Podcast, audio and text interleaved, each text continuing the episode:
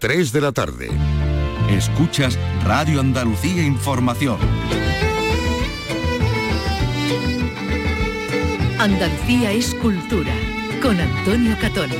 Radio Andalucía Información. Buenas tardes, arranca hoy en Tánger el Festival de Cine Africano que cumple dos décadas y en Málaga su feria del libro muy concurrida ya de todo tipo de público.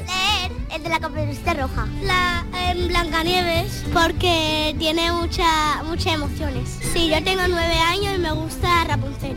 Yo me llamo Martina y me gusta mucho leer porque son como historias nuevas.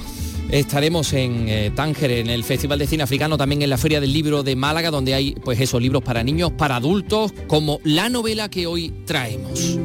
Lo nuevo de Fernando J. Muñez, el autor de La cocinera de Castamar, se trata de Antes se secará la tierra.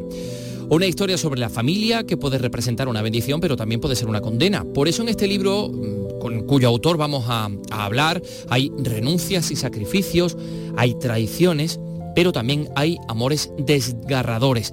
Porque, bueno, ya saben cómo es el amor.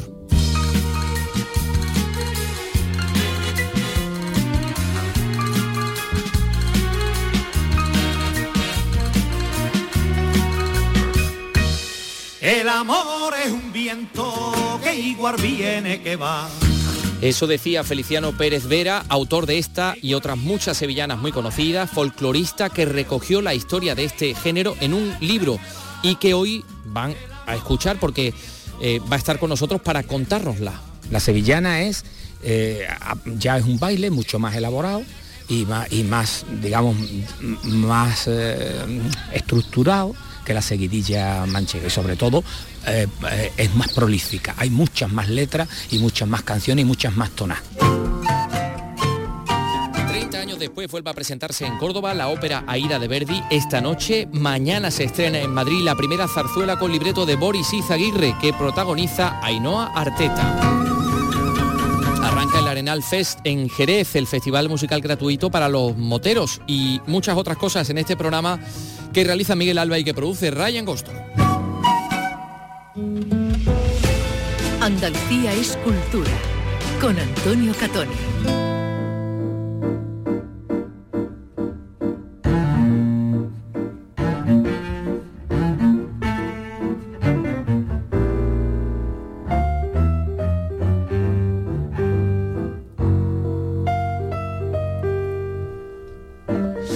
La primera parada de este programa, el Festival de Cine Africano, en su edición, mm, vigésima edición, que se va a inaugurar esta tarde en el Cine Alcázar de Tánger.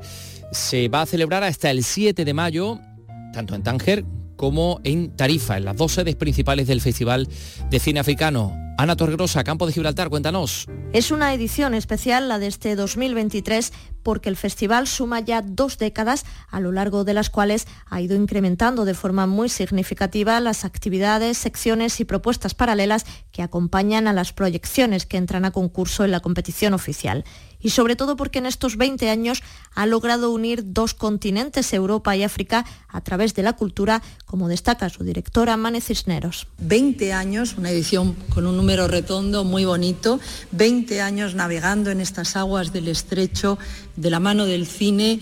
El festival arranca a las 6 de la tarde en el histórico y recientemente rehabilitado Cine Alcázar de Tánger. Será con la proyección inaugural de la película Entre las higueras.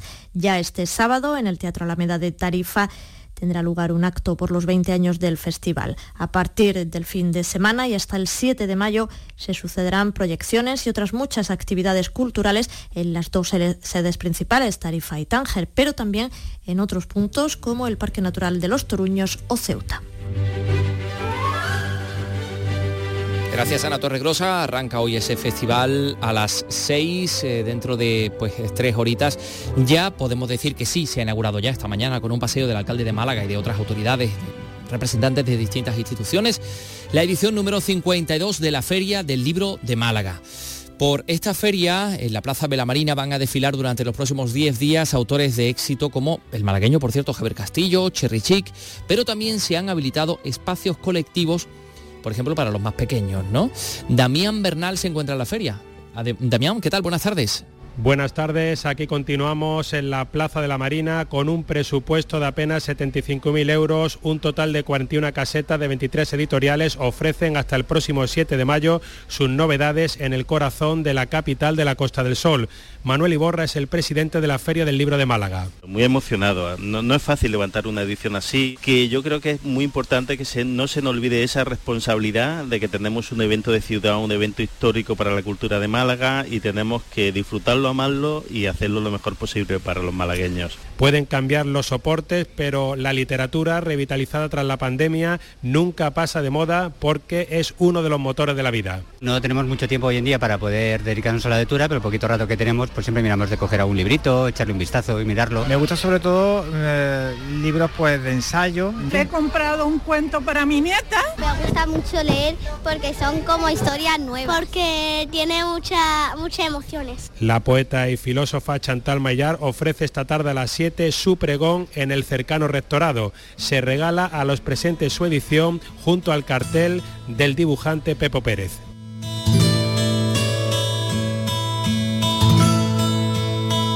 Auguramos una feria fantástica, esta feria del libro de Málaga, edición número 52 en pleno centro de Málaga, bueno, en la Plaza de la Marina, ¿no? Eh, entre todas esas estanterías seguro que van a encontrar el nuevo libro, la nueva novela de Fernando J. Múñez, el autor de La cocinera de Castamar. Se trata en esta ocasión de Antes se secará la tierra. Eh, bueno, pues un libro que nos cuenta una historia de traiciones, de amores desgarradores, de renuncias, de sacrificios, eh, historias de, mm, familias porque claro, la familia puede ser una bendición, pero también en algunos casos puede ser una condena. Con Fernando J. Múñez ha hablado Vicky Román.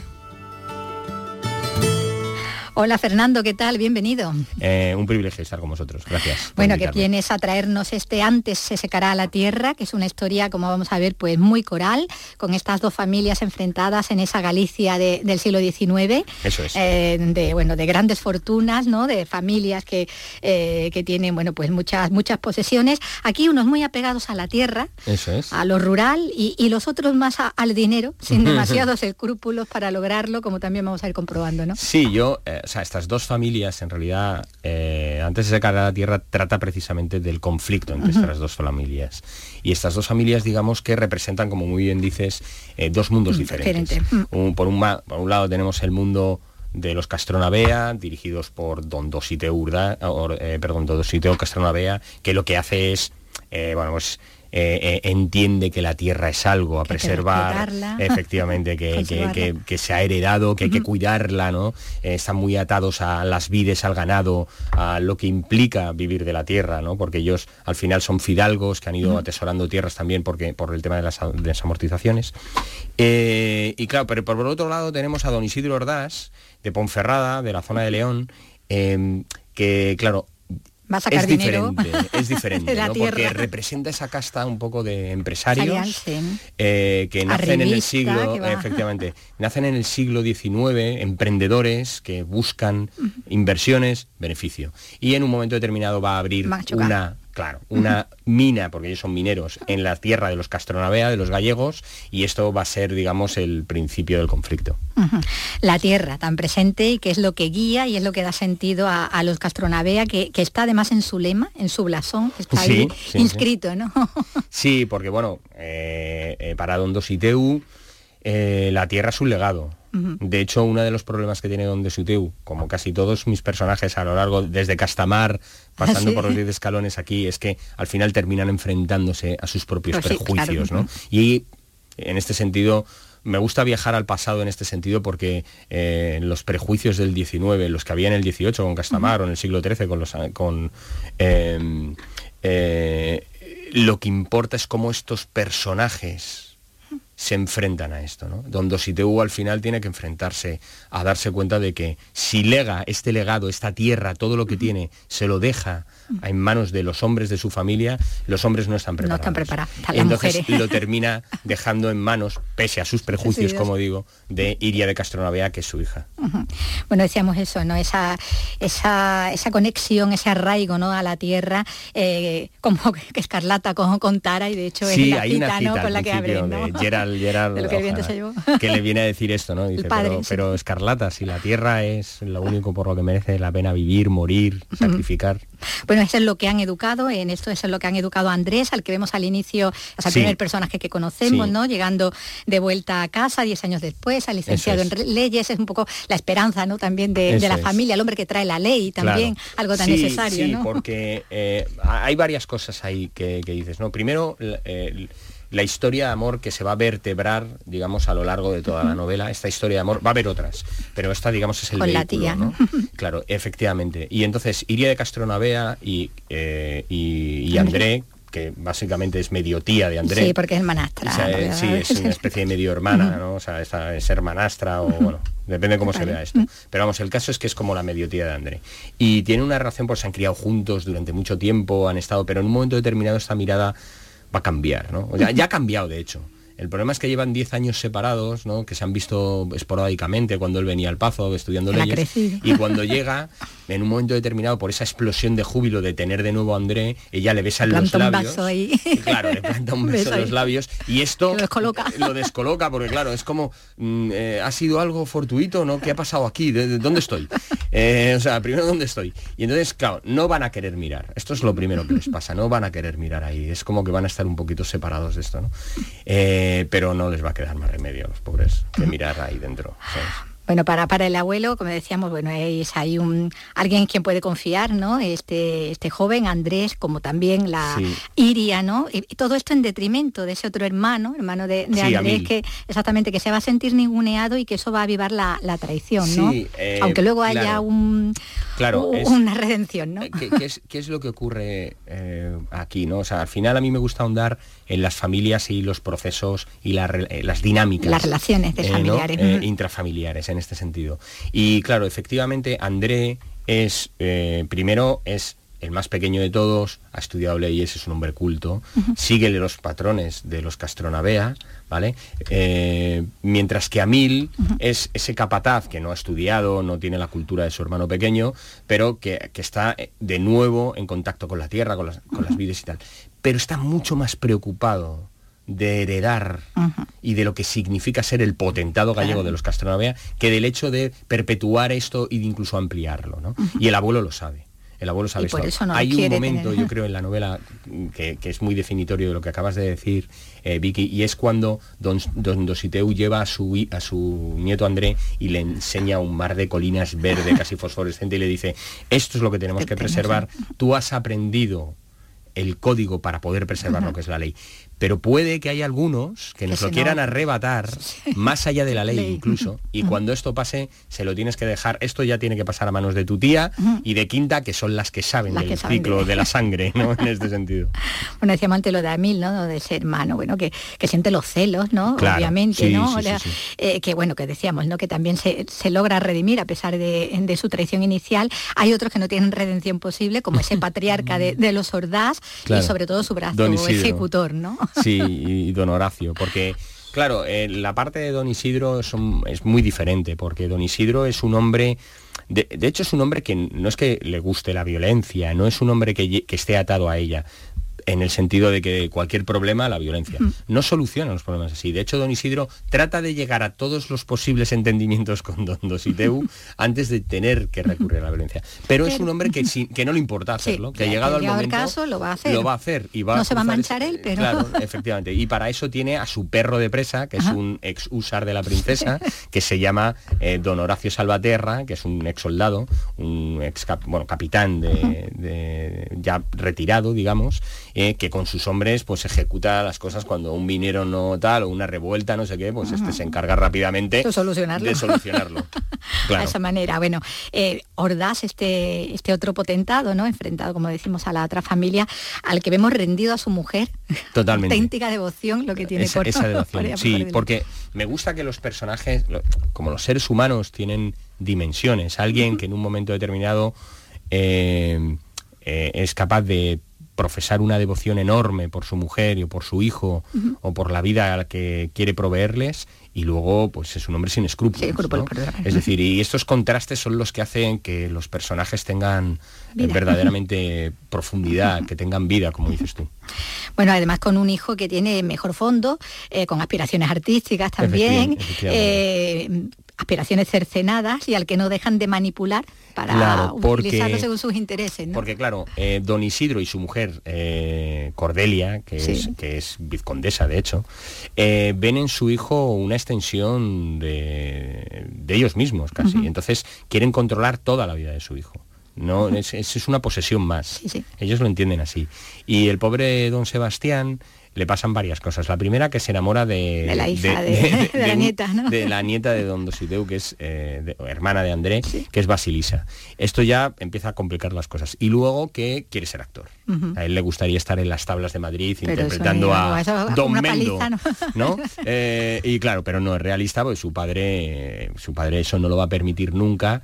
Y el hombre lo intenta, intenta, pero dice, en ese día que lo intenta es algo así como que muere asesinado en realidad. No es que le asesinen físicamente, pero su, naturaleza artística muere asesinado. A palo. Efectivamente. a palo. Bueno, ahí está, decía antes, ¿no? que también lo manipulan para, para sus intereses, aprovechando el interés romántico ¿no? que, él tiene. Eh, ahí se ve como los matrimonios de conveniencia, como los matrimonios, una manera de negociar también, ¿no? de, establecer alianzas. y esto siempre, bueno, y más en el 19, ¿no? Eh, la aristocracia lleva haciendo esto en el mundo durante mucho tiempo, toda la vida, ¿no? Los matrimonios, de, bueno, ahora pues, pues, parece que ya las cosas empiezan a cambiar, pero no, no mucho, o sea, no, no, no mucho pero es cierto, ¿no? O sea, al final los matrimonios de conveniencia eran parte del ritual social, de los vehículos sociales a través de los cuales, o instrumentos a través de los cuales se forjaban alianzas. Se prosperaba también en muchos momentos. Claro. Y donde las mujeres, bueno, pues no tenían mucho que opinar al respecto, la mayoría de la lamentablemente no. La mujer en este sentido, y en el, más en el siglo XIX, ¿eh? Eh, que había una conciencia así como muy decimonónica, valga la redundancia, en el sentido de que a la mujer se le decía cómo vestir, cómo vivir, comportarse. comportarse, qué pensar, qué sentir, con quién casarse. Pasaban de padres a hermanos o de hermanos a esposos, entiéndeme. Eh, la vida de una mujer, sobre todo en cierto tipo de, clase social hacia arriba, estaba completa y absolutamente determinada. Pero aquí vamos a ver que hay mujeres muy fuertes, con mucha mm, determinación. sin duda, Iria, partiendo de Iria. Pues está Iria, pero está su amiga Quinta, que es como Thor, pero con hacha. tiene martillo. Qué bueno esto. Sí, sí, es como Thor, pero con hacha. De hecho, hay un momento en el que dice voy a desmembrar hombres y trinca el hacha de leñador y se va.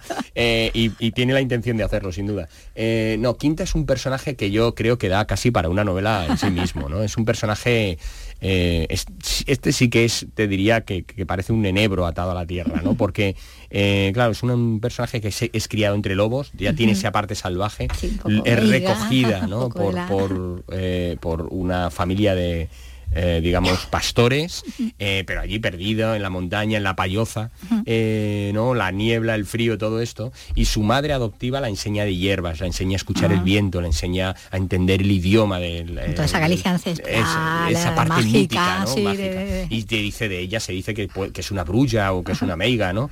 y entonces, digamos, que pierde a estos padres adoptivos por las tropas francesas, ¿no?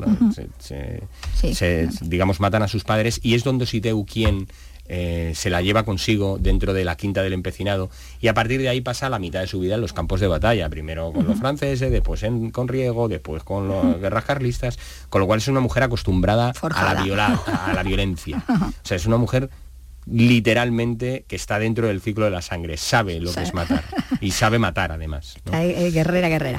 Bueno, es un retrato la novela, ¿no? De esa fortaleza femenina eh, que tú dices que está muy inspirado también la figura de tu abuela, ¿no? De tu propia abuela. Sí, sí. Bueno, lo que pasa que mi abuela... Eh, es para que lo, que le hubiera gustado leer, ¿no? Sí, sin duda le hubiera gustado leer. Eh, mira, mi abuela era una persona muy tímida. Eh, si estuviéramos aquí hablando de ella, en paz descanse la pobrecita, no le gustaría mucho. Nada. Nada, no, no es que no le gustase, se, escondería por timidez, eh, más que otra cosa. Pero una mujer que, que, pese a ser una mujer, o sea, sabía leer y escribir, pero no era culta en ningún caso. Em, desde, su, desde su sencillez tenía una sabiduría. Efectivamente, desde esa sencillez de las personas que no necesitan hablar demasiado para expresar las cosas, eh, generaba un halo de bondad, de tranquilidad siempre que estaba, que bueno, mis primos y yo lo, recordamos mucho porque era una persona que transmitía esto simplemente con estar. Era difícil discutir en su presencia. Bueno, aquí se aquí es una historia con amores prohibidos, como decíamos antes, los de Iria ¿no? y, André. Eh, ella desde luego muy adelantada a su época. Perdona, por matizar una cosa respecto de mi abuela que no le he dicho. Uno de los personajes está, está, aquí, está, basado en mi abuela, de ahí que fuera el disparador un poco para escribir, que se llama la llave, la yeya, que es como nosotros la llamábamos. Bueno, como decías, todo esto en una Galicia rural, con, sus paisajes, con su paisanaje, con sus costumbres. Eh, es una protagonista más, ¿no? Sí, eh, o sea, las tres grandes localizaciones son Ponferrada, la zona esta de Galicia, eh, donde se sitúa en Castro Caldelas, toda esta zona cerca del río Navea, todo esto, y Madrid. Son estas tres localizaciones. Pero es cierto que ahondo mucho en la parte gallega, sobre todo porque eh, se describe todo este entorno muy bien. Y quiero que sea un personaje más. porque está, está, está, pegado a los Castronavea y esto tiene que vibrar. Se tiene que notar, claro. claro. Está, decíamos, no, esa, al comienzo, esa referencia a lo que el viento se llevó, pero mm, extrapolando sería como las cosas que suceden, como un western eh, en Galicia con ganaderos, con mineros, con pistoleros. Sí, sí, efectivamente, podría ser un western perfectamente en el siglo XIX. Bueno, aquí todavía no han sacado los Colt porque creo que llevan pistolas a la carga y hachas, pero por lo demás, por lo demás podría ser un western perfectamente. Quinta podría ser una, hacienda de esa, una, plantación. Bueno, tiene todo para, para, enganchar, como vemos, hay pasión, hay luchas, hay venganzas. No sé, Fernando, ¿tú crees que se llevará a la pantalla igual que la cocinera? Esa es una pregunta que esperaba en algún momento. Claro, por eso te la hago al final. Pues mira, eh, yo espero que sí. O sea, como sabes, yo tengo una productora con Rodolfo mm. Sancho y con otro socio, se llama Esteban Zavala, eh, que ha sido un productor, postproductor muy importante también de, de este país. Y y entonces, bueno, pues estamos, estamos preparándole este, llevándolo, hablando con la 3 Media, viendo las posibilidades de poder llevarlo también a la pantalla. Pero creo que esto es un paso posterior. ahora, tiene que vivir la novela. Efectivamente. y tiene que tener su recorrido. Eso es. Y su espacio y sus sectores. Y hay que acercarse, acercarse a, ella, bueno, porque al final siempre la, novela irá, y por mucho que lo quiera, eso son otros dos lenguajes. Y además, no solo son dos lenguajes, sino que yo creo que eh, la imaginación de cada uno de los lectores a la hora de recomponer y componer eh, eh, el mundo de la novela, eso es insuperable. Ninguna serie va a superar eso nunca. Bueno, pues la serie ya se verá. Aquí lo que tenemos, como decimos, es la, es la novela Antes se secará la tierra, la nueva obra de, Fernando J. Muñez, eh, el autor de, La cocinera de, Castamar. Pues muchísimas gracias. Gracias y bueno, a vosotros. Nos veremos en la próxima. muchísimas gracias, eso espero. Chao, chao.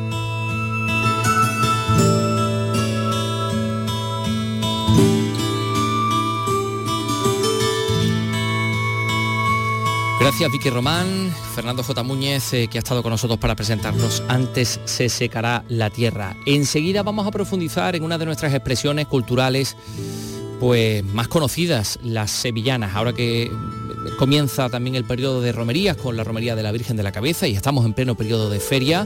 Hemos hablado eh, con una de las personas que más y mejor ha investigado este género musical, una exponente de, nuestra cultura musical tradicional. Eh, son las 3 y 23 minutos.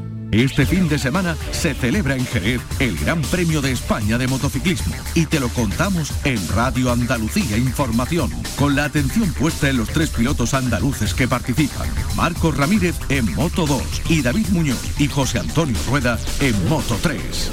Vívelo este domingo en una edición especial de Ray Motos con Pedro Sánchez, David Gallardo, Pablo Cosano y los comentarios de Iván Moreno, en directo desde el circuito de Jerez Ángel Nieto y recuerda siempre, ponte el casco y los cascos con Radio Andalucía Información.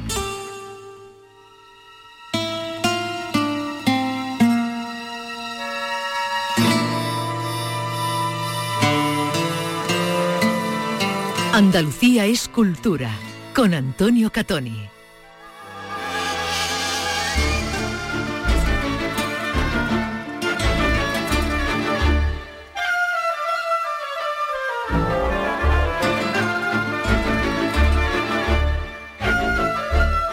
Nos hemos venido a un jardín de, Sevilla, ya están eh, las jacarandas con sus con sus flores moradas, sus flores malva, ya huelen los, paraísos, ya empieza la época de las ferias, de las romerías y vamos a hablar de la música tradicional de Andalucía, en concreto de la sevillana, de su origen, de su evolución con una persona que las conoce muy bien.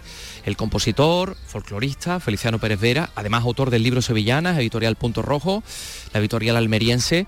Eh, y, bueno, Feliciano ha tenido a bien encontrarse con nosotros en este jardín sevillano. Feliciano, ¿qué tal? ¿Cómo estás? Pues muy bien, estupendamente en esta mañana, por fin fresquita, después de los días de calor que hemos tenido en la feria, parece esta mañana tan agradable y aquí estamos con el sonido de los pájaros de fondo para que eh, contestarte a todo lo que me pregunte. Bueno, además Feliciano pertenece a un digamos un triángulo de las Bermudas bastante interesante, Marisma, Aljarafe, Condado de Huelva. Eh, donde arraigó y con profundidad la sevillana. En su casa vino, había un gramófono, una grabadora, y el joven, el niño Feliciano, se iba por ahí a recopilar algunas sevillanas de finales del siglo XIX y principios del siglo XX. ¿Quién te cantaba esa sevillana? ¿A quién, quién encontraste por ahí? El impacto que tengo yo con el tema de la sevillana, aparte de lo que me has contado del gramófono que yo escuchaba, era, muy, era una casa muy musical. Allí había tres pianos en mi casa, porque mi abuela tenía el suyo, mi madre tenía el suyo y una tía abuela que teníamos total. En definitiva, una casa muy musical. Y teníamos un gramófono antiguo y ahí empecé yo, digamos, a, escuchar mm, la niña de los peines fundamentalmente, ¿no? Que tenía esas sevillanas tan bonitas, eh, la fábrica tabaco si fuera mía, le ponía cañones de artillería, con mucho ruido pero muy bonita, con mucho sabor, ¿no?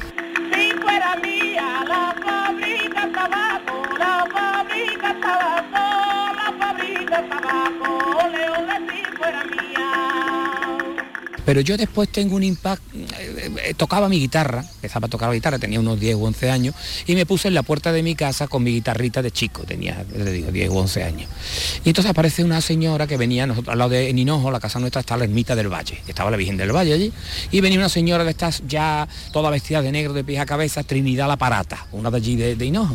Y entonces me dice, niño, trae para acá la guitarra, que yo te voy a enseñar a tocar. Y empezó a tocarme unas sevillanas maravillosas y entonces eso es el impacto que yo tengo y lo que me hace empezar a investigar ya a pie de persona a persona las sevillanas que habían cantado ellos de, de chicos y de jóvenes. ¿no? Parece ser que en Hinojo en los años 20 hubo un profesor de guitarra y le enseñó a una serie de personas pues, a tocar la guitarra por, por bueno, por, por, flamenca, ¿no? Y esta señora sabía un montón de sevillanas y me llevó a otras casas, te estoy hablando de una mujer de ochenta y tantos años, ¿eh? Eh, vestida de negro de pie a cabeza que arrastraba los pies andando. Y ahí es el inicio de, conocer todas esas sevillanas antiguas que yo después, en la época que estuve trabajando en la Caja San Fernando, hice el Así canta nuestra tierra por sevillanas, que son cuatro volúmenes, ahora mismo están en internet, pero que son todas esas sevillanas antiguas, ¿no?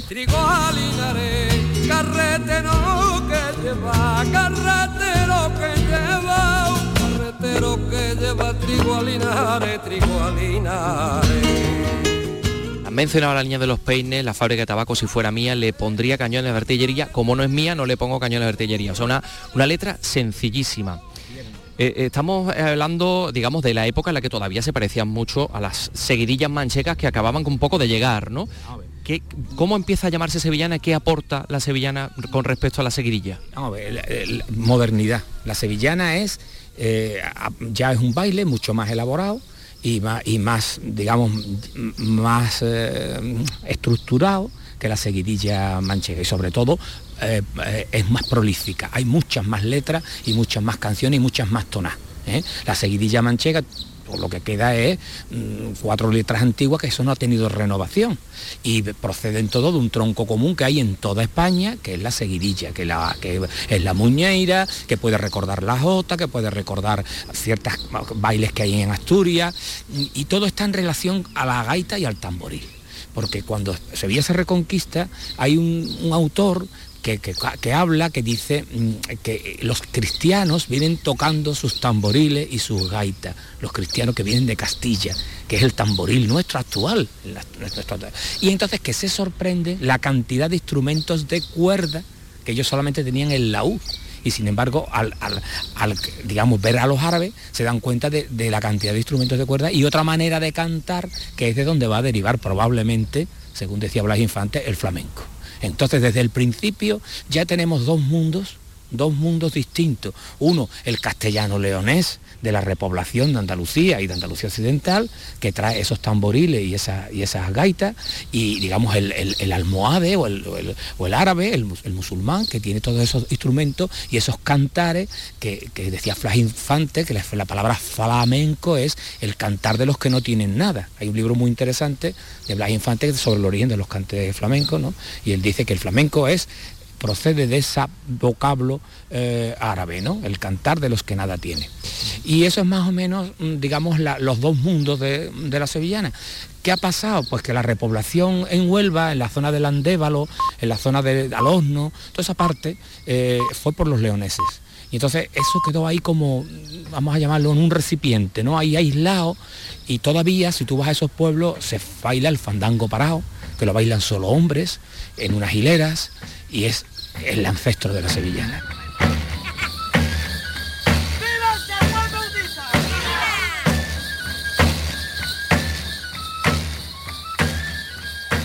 De nuestra sevillana. Esos bailes de espadas y de palos, ¿no? También tan propios del andévalo. Pero con respecto directamente a la métrica, eh, Feliciano, eh, digamos el estribillo ese de esto lo dijo un tío que estaba arando en un cortijo cuando termina la sevillana eso es propio de la de la sevillana o, lo distingue no en el libro mío yo, yo creo, y lo he analizado un poco, que hay como dos tipos de sevillana, la culta, la sevillana culta y la sevillana popular. La culta es una sevillana que, que sobre todo musicalmente se ha, se escrito en partituras, ¿no?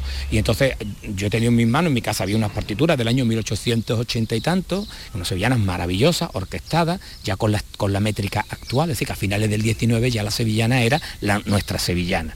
Y entonces era una sevillana orquestada, estaba la partitura piano y era cada una dedicada a un torero. Entonces, ¿eso que te estás diciendo? Pues que había sevillanas, que había compositores, músicos que escribían sevillanas. Y, al lado estaban las sevillanas que el pueblo se inventaba, que siempre han sido así y, sigue siendo así. Eran básicamente las corraleras. Las corraleras, sí, las corraleras de cualquier cosa que ocurría, cualquier acontecimiento que, ocurría en Sevilla, eh, se, plasmaba en una sevillana. Por ejemplo, la más antigua de esa época eh, por el puente Triana, la inauguración del puente de Triana, viene la reina Isabel II y entonces eh, para congraciarse con el pueblo ella se pone un mantón de Manila. Y entonces el pueblo canta, por el puente Triana pasa la reina, no llevaba corona en la cabeza, pero llevaba un mantón de Manila que la arrastraba. Vámonos a la fecha de la inauguración del puente de Triana, que es 1865, y ahí tenemos a la, a la, gente de Sevilla inventándose, la gente popular. Entonces, esa impronta de, hacer sevillana a la ligera de las cosas que, van surgiendo, bueno, eso lo he conocido yo también de chico. Yo he conocido anécdotas, recuerdo que ardió en la Alameda un bar, ¿no? que se le llamaban la vaquita, por un tema de amoríos entre un hombre y una mujer, una pelea que hubo y el tío le metió fuego al bar. Pues entonces me acuerdo perfectamente de aquella sevillana que salió, ponte, finales de los 60, principios de los 70. Al entrar en la Alameda, lo primero que se ve la vaquita echando humo por culpa de una mujer. O sea, esa, esa impronta de, sevillanas que se sacan sobre la marcha ¿eh? Eh, eh, y que va de boca en boca y que además todo el mundo lo canta a la misma sin temer a la repetición pues, pues eh, eh, es, digamos, el, aire de la sevillana, es el mundo de la sevillana. Feliciano, con respecto al baile, digamos, eh, las referencias del baile y del cante, siempre en el ámbito del baile hablamos de cuatro, de cuatro bailes distintos, ¿no? De la primera, segunda, tercera y cuarta. Sin embargo, esa correlación es decir, que un artista o que un grupo haga cuatro sevillanas con los cuatro palos, eso es relativamente reciente. Anteriormente se cantaban sevillanas todas distintas, ¿no? Todas distintas, sí. Lo que ocurre es que eh, desde el punto de vista del baile está el maestro Otero, que tiene un libro sobre, mm, sobre el tema de, los bailes, de, cómo bailar ciertos palos del flamenco. El libro se edita en 1910, pero él recoge ya las cuatro sevillanas tal como se bailan ahora y en ese libro explica que pues, como es la primera, los careos, las vueltas, y esa sevillana se ha conservado hasta nuestros días. Y él habla también de otras cuatro, que son las cuatro boleras, que hay cierta gente ya un poquito más diestra, que recuerdan un poco a la jota por los saltos que se dan y por la mucho más adornada, que son las cuatro boleras. Entonces quiere decirse que, por lo menos a nivel profesional la sevillana estaba definida. ¿eh? Sin embargo, hay algunas mm, eh, grabaciones en los años 20 eh, que ya sabéis que el traje flamenco se puso más cortito, sí, fueron tan avanzados con el tema de la, ropa, que hasta el traje de flamenca en los años 20 era corto y se ven bailando la sevillana un poco, bueno, pues de aquella manera. Sí, se ponen enfrente, hacen así, asado, pero no está determinada como como se sabe que el maestro Otero la definió y que todos los profesionales la, bailaban. El maestro Otero es un personaje sevillano súper famoso en Europa, que hasta la exposición universal de París estuvo allí y, actuó frente al rey de Inglaterra. Es un personaje sevillano, pero que ha, trabajado, ha bailado y, ha trabajado en las cortes europeas y, organizó un espectáculo de bailes flamencos y uno de ellos era la, sevillana. Pero con respecto a que un artista haga las cuatro palos de, un, de, una misma sevillana, ¿de qué año? La discografía a la discografía. El origen de la discografía mm, de la sevillana se le debe a Manuel Pareja Obregón, que es un señor de Sevilla, que conoceréis todos, que entra en contacto con la casa Belter, y, empieza a llevar a, los flamencos de aquí a, grabar. ¿eh? Y graban los hermanos Toronjo, de, de Alalorno, que eran amigos de él, los hermanos Reyes, y esos son los, digamos, los dos conjuntos primeros que en los años 67, 68, él los lleva a grabar y además les compone sevillanas a ellos, ya de su propio, con su propio piano, y también recoge muchas sevillanas, pues por ejemplo en el caso de Castilleja, de sevillanas que, se, que había allí gente que las que escribía y que, la, y que las componía. Y entonces ya como son cuatro sevillanas del baile, pues se hacen cuatro sevillanas para que se puedan bailar, primera, segunda, tercera y cuarta. Por la calle de la sierpe llorando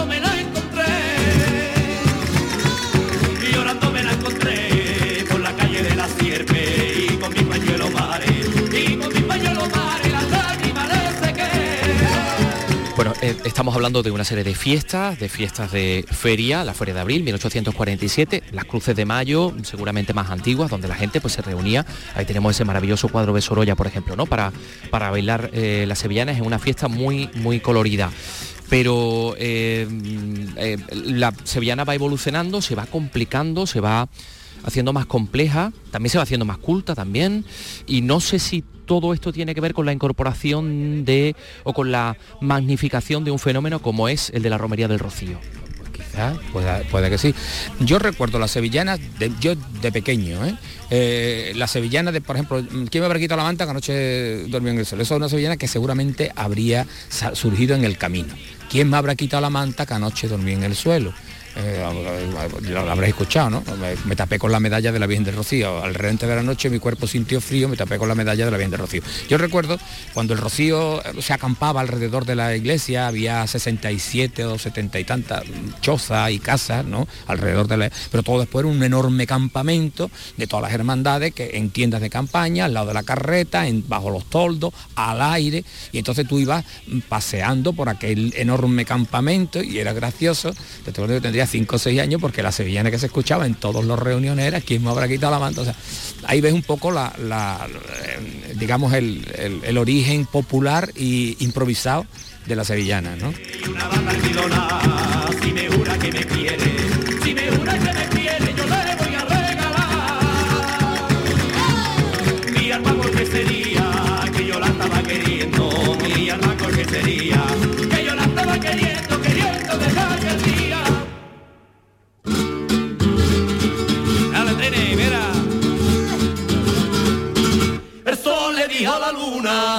Asomas al rocío.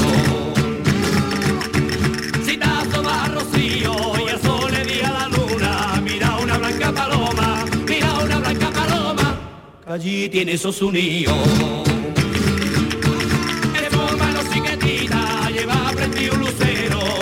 prendido un lucero, el niño más bonito en el mundo entero. Las sevillanas de los hermanos Reyes, los que crearon esos cuatro palos de sevillanas. Em, ya lo han escuchado de voz de Feliciano Pérez Vera que escucharemos, escucharemos más adelante también porque tiene mucho que aportar acerca de este género de la música popular de, Andalucía eh, y al respecto de las sevillanas ahora que bueno pues eh, comienza el periodo de las romerías. Muchas más cosas tenemos que contarles. Les vamos a hablar de Sofía Loren, que es esta que canta, ¿eh?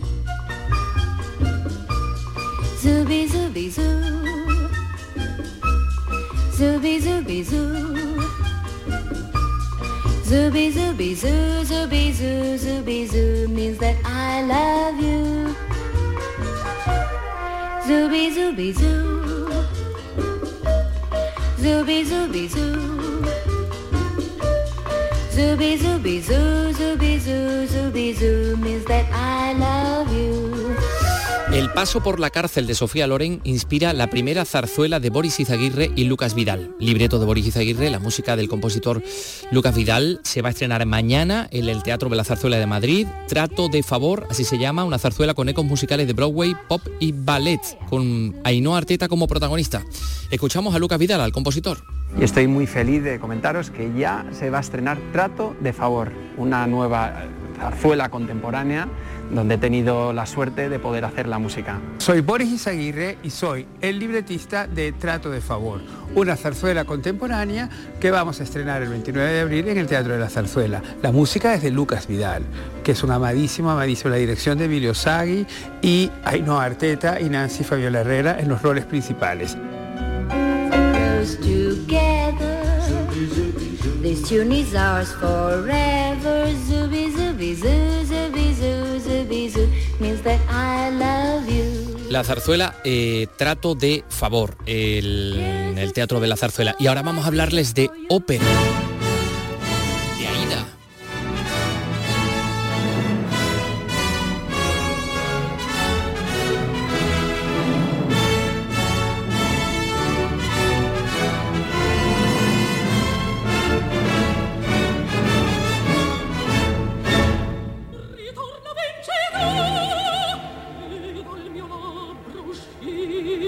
Ritorna Vincitor. 30 años después vuelve a representarse en Córdoba la ópera Ida de Verdi, dos actuaciones, la primera esta noche y todas las entradas ya están vendidas. Miguel Vallecillo, cuéntanos. El Gran Teatro de Córdoba acoge a las 8 de esta tarde y a las 7 del domingo Aida, una de las más reconocidas óperas de Giuseppe Verdi que llega a Córdoba después de 30 años con todas las localidades agotadas. Las representaciones están dedicadas a la memoria del tenor cordobés Pedro la Virgen, reconocido internacionalmente y fallecido el 2 de abril.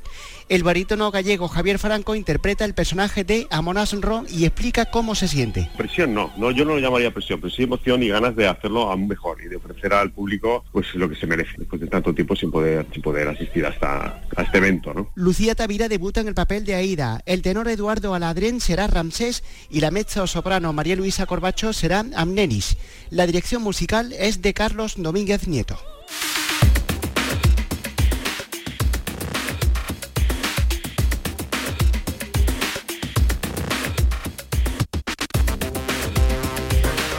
Y eventos que se están desarrollando en, bueno, pues en estos momentos. En Almería ya ha comenzado Solazo Fest, que es el festival de la primavera, que cumple, bueno, cumple no, durante tres días va a concentrar a miles de personas en el recinto ferial de la capital almeriense, donde se encuentra, suponemos que protegido del sol, nuestro compañero José Antonio Fuentes. José, ¿qué tal? Buenas tardes.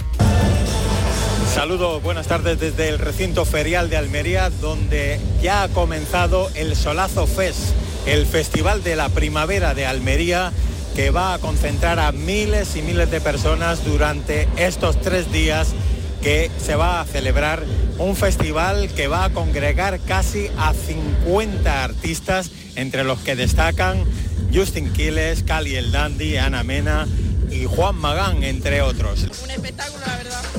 Tenemos muchas ganas. Muchísimo, pasarlo genial. Lo más importante será a partir de mañana y pasado, que son los días más fuertes de este festival, que como decimos espera incluso el lleno completo. El no hay entradas para los días más grandes, mañana, sábado y el domingo. Bueno, pues dejamos a José Antonio Fuentes con ese ambientazo en el Solazo Fest. Y tenemos que contarles también por otra parte que mm, eh, hay otro festival que se está desarrollando también, en este caso en Jerez de la Frontera, coincidiendo con el Gran Premio de España de Motociclismo. Estamos hablando del Arenal Fest, que, mm, arranca de hecho esta, tarde y es un festival gratuito organizado por el ayuntamiento para todos los moteros. Son ocho los grupos que van a actuar hasta el domingo y esto va a ser en la Plaza del Arenal. Mm, bueno, pues eh, no, no, no, vamos a intentar eh, recoger esa información que mm, no sé si la tenemos a nuestra disposición. Bueno, pues eh, en cualquier caso vamos a contarles quién va a estar ahí, porque vamos a poder escuchar a Space Urimi, a los raperos jerezanos, que abrirán el festival a las 8 de la tarde. Eh, Por cierto, que se ha retrasado el comienzo de horas y media debido al calor que hace en Jerez y en toda la parte occidental de Andalucía. Eh, a las 10 actúa eh, el niño eléctrico de Santiago Tomasito, que presenta su nuevo disco titulado Agustisísimo. Eh, ya el sábado vamos a tener dos grupos, a las 8 los raperos jerezanos a Bocajarro, que vuelven al mercado con su quinto disco Borzo. Y a las eh, 10 del viernes, eh, vamos a ver, las 10 del viernes, no será las 10 del sábado. Bueno, eh, Mario Díaz, tenemos eh, el disco Fullería. El domingo es el día grande, el más flamenco con cuatro grupos. Vamos a tener a Luis de Periquín y sus amigos, que será el festival a las 9 y media de la noche. Y la intención del ayuntamiento con Arenal Fest, pues es que los aficionados, evidentemente, pues mm, se queden en Jerez, pernocten en Jerez y no se vayan a cualquier otro sitio, ¿no? Eh, así que ya lo saben, Arenal Fest eh, en, eh, en Jerez de la Frontera. Hay algo interesante también, una experiencia musical. Pues mira, nos hubiera venido bien también, digamos, relacionarlo con, con el tema de la música popular. Aunque esto es una relectura también de la música popular. Verán, el coro del Instituto de Enseñanza Media Fernando de los Ríos de Fuente Vaqueros, de Granada, ha presentado un videoclip. Un videoclip de Anda Jaleo, eh, grabado junto a Miguel Ríos y a partir de la intervención de Federico García Lorca con la Argentinita, el disco, bueno, pues en el que el propio poeta de Fuente Vaqueros recopilaba toda una gran parte de la música popular de España y de Andalucía, en concreto también recuperaba las sevillanas del siglo XVIII. Eh, Pero este Anda Jaleo mm, ha sido, digamos, em, reinterpretado en este segundo tema eh, que trabajan, porque eh, se trata de un proyecto Lorca, Flamenco y Rock. Nuestro compañero Antonio Valverde, por cierto de Fuente Vaqueros, que conoce muy bien este instituto, pues nos lo va a contar. Adelante, Antonio.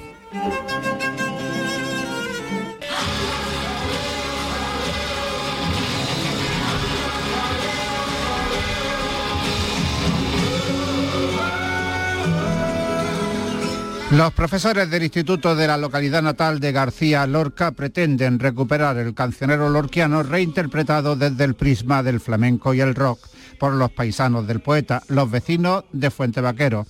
Los alumnos ya trabajaron el pasado año con el tema El Zorongo y en este curso lo han hecho con Anda Jaleo.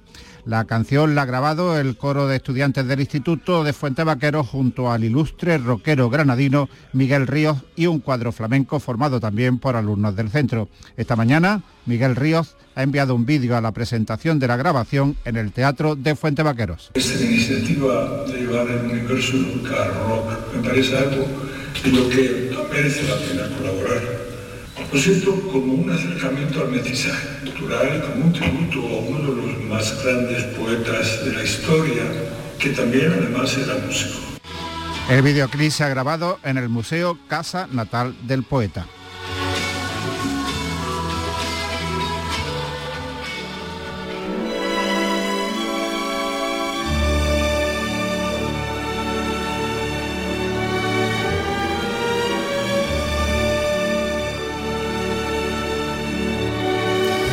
Pues sí, esto que están escuchando nos indica que esta noche, poco antes de las 11, en Andalucía Televisión tenemos cine clásico. Ya está aquí Paco Gomezallas para hablarnos de un clásico, un, un peliculón, Al Este del Edén. No quiero ese dinero, Cal. No podría. Gracias por la intención, pero... eh, Yo, yo, yo- yo te lo guardaré, papá. Lo envolveremos otra vez y y te lo No lo guardaré aceptaré jamás. Hijo, hubiera sido feliz con un regalo como... como... como el de tu hermano. Algo limpio, bueno y Ala, humano. encima le dice que mejor el hermano que lo, que lo suyo. Bueno, ahí teníamos a, James Dean sufriendo mucho, ¿verdad? Y aquí está Paco. Hola Paco, ¿qué tal? Aquí estoy que verdaderamente eh, venía con otro ímpetu, pero me he metido de encontrado a James Dean al pobre eh, en el personaje, hombre, hay que chasco con el reconocer padre. que es una de las secuencias más, más duras y más difíciles y más Intensita. emocionantes también que, que ha habido, eh, por lo menos eh, en la cortísima filmografía de James Dean, pero desde luego no solamente en ella, sino la, la verdad es que es un momento cumbre del cine dramático. Es un momento de al este del Edén que esta noche en Andalucía Televisión podremos ver en, en eso, en Andalucía Televisión a partir de las 11 de la noche. Bueno, estamos escuchando una escena donde, bueno, se fomentaba un poco ese, ese odio entre hermanos, bueno, por parte de uno de los hermanos, ¿no? En este caso en el James Dean, ¿no? Porque ahí estaba, en el de James Dean, eh, la historia un poco de Caín y Abel, ¿no? También tenía Sí. mucho que ver ahí el título también, ¿no? Esta historia Sí, de sí, esos dos hermanos y uno de ellos queriendo Hmm. disputarse todo el tiempo el amor del padre porque no, no lo ve. Posiblemente mm, no hubiera tal rivalidad entre los hermanos si el padre realmente hubiera distribuido mejor sus afectos entre Sí. los dos, pero realmente Cal, por lo que sea, eh, siempre se sintió postergado. Tal vez con razón, eh, y además eso crea una especie como de envidia entre los dos hermanos, eh, que, que un poco parafraseando ¿no? los nombres de Caín y Abel se llaman Cal, y Aarón. Sí. El padre, por cierto, se llama Adam. Adam, Raymond Macy, el actor que le para, para que haya esta especie de recuerdo de lo que fue. Y en fin, eh, y así es como viene en la película y así es como desde luego estaba en las páginas finales de, de la novela de John Steinbeck.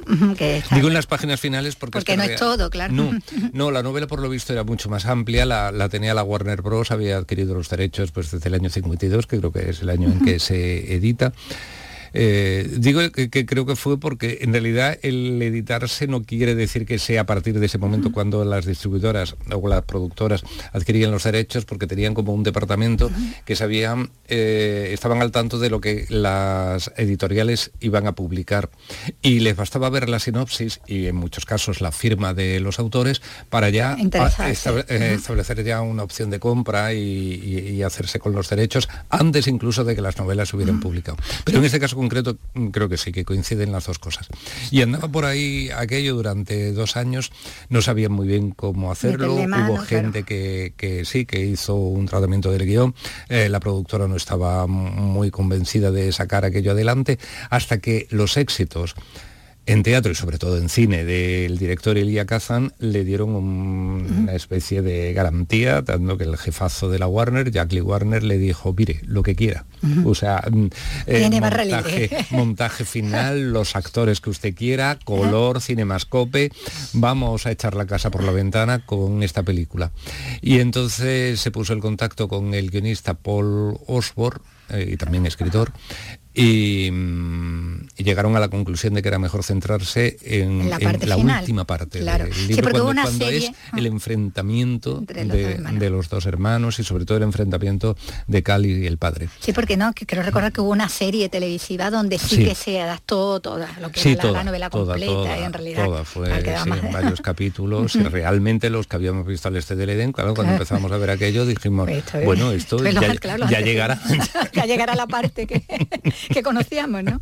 Bueno, y ahí tiraron, bueno, de, de James Dean, eh, ese actor de- Sí. del método, del actor estudio, para Sí, ese fue- personaje tan tan Fue el escritor intenso, ese ¿no? que te digo, Osborne, que lo había visto en El Inmoralista y le dijo a Kazan, ve a verlo, porque además fueron muy pocas representaciones, en El Inmoralista de Gide dice que este es un actor que, que llama mucho la atención, que en los círculos así de Broadway está ya destacando mucho y que seguramente te va a gustar mucho. Y cuando Kazan lo vio, le recordaba a alguien, hasta que ya al final eh, descubrieron que es que había sido alumno suyo en, en el Actor Studio y, y efectivamente, pues bueno, le hicieron un precontrato.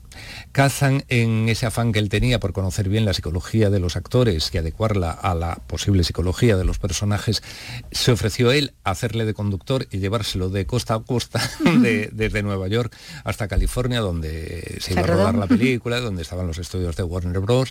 y donde había que preparar el rodaje y donde además estaba el padre de, de James Dean. Y aunque ya estaba convencido y ya estaba seguro que iba a ser el protagonista, Hubo una cosa cuando, un poco antes de llegar a Los Ángeles, que se desviaron o, o pararon para, para ver al padre, vieron que la relación era tensa y fría. Con lo Igual cual iba que- perfecta. Sí, sí, sí, sí. Para la historia. Dijo Kazan, vamos, un poco más y se besa a sí, Sí, mismo, sí. como diciendo, he Es que escogido muy bien. perfectamente. He escogido.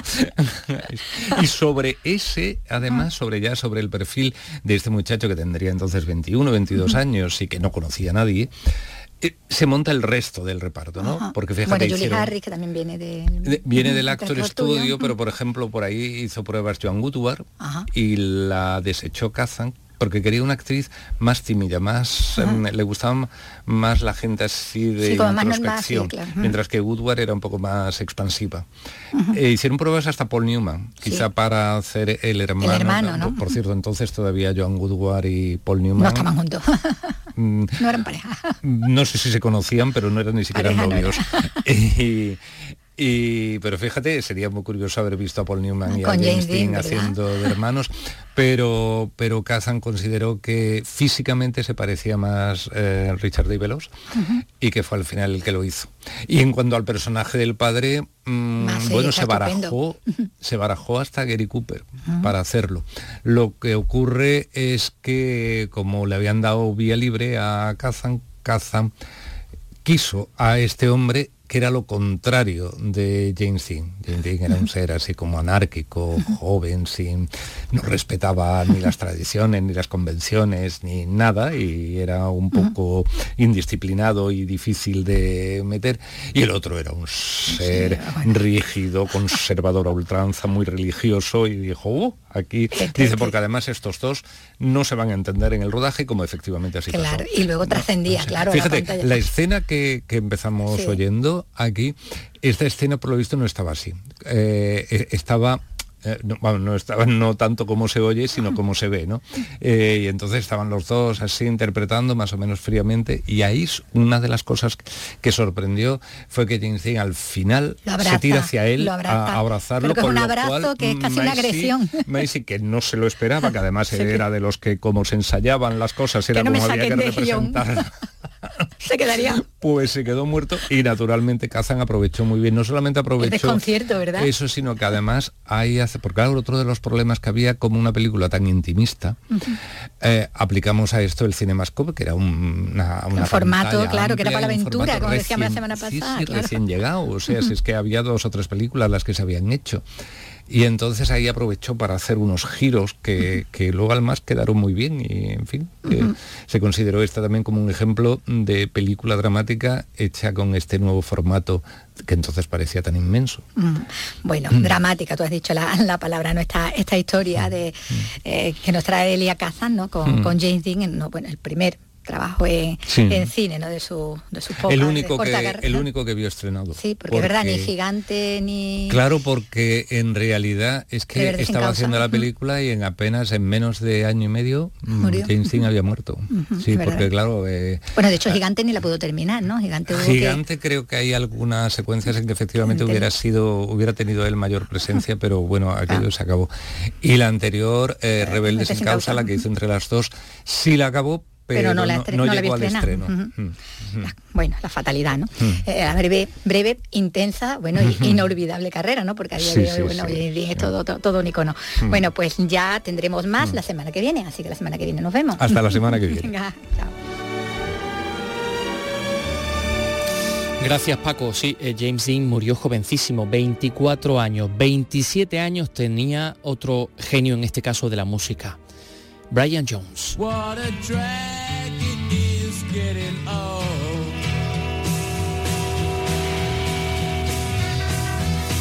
El músico británico, multiinstrumentista, compositor, miembro fundador junto a Mick Jagger, junto al guitarrista Keith Richards, junto a Ian Stewart eh, de la banda de rock The Rolling Stones en 1962. Fue su líder eh, durante los primeros años, el principal instrumentista y destacaba su influencia en algunos álbumes como Aftermath, Between the Buttons o The Satanic Majesties. Eh, bueno, era un hombre que llevaba la música en las venas porque su madre era profesora de piano, su padre aficionado al jazz.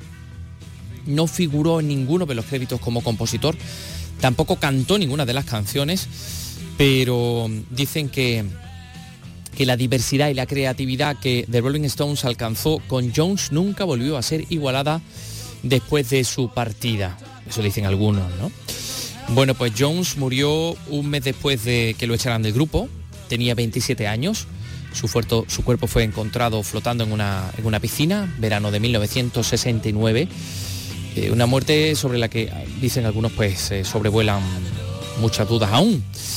Destacó por su versatilidad con arreglos de las guitarras tales como este Mother's Little Helper,